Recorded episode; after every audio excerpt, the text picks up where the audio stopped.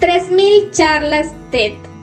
En sus orígenes, los ponentes que participaban en la conferencia anual de la organización TED, Tecnología, Entretenimiento y Diseño, eran renombradas personalidades del mundo científico y literario, y algunos políticos también. De modo que no fue extraño que esas charlas se convirtieran en toda una sensación de Internet. Lo más fascinante vino después, cuando Chris Anderson y su equipo invitaron a gente de todo el mundo a organizar sus propias conferencias TED, llamadas TEDx.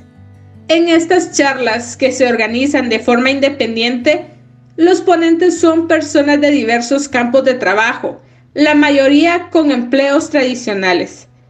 3.000 charlas después, ha quedado claro que las grandes ideas y los conceptos innovadores no proceden solo de personas que cobran para pensar de ese modo. De hecho, todos somos capaces de romper moldes.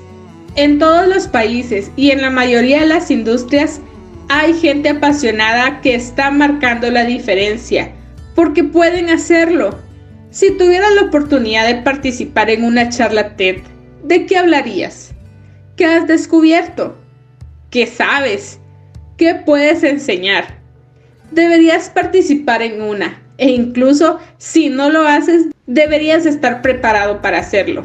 He aquí tu oportunidad. Enfoca tu trabajo de modo que genere un aprendizaje único y unas interacciones que valgan la pena compartir.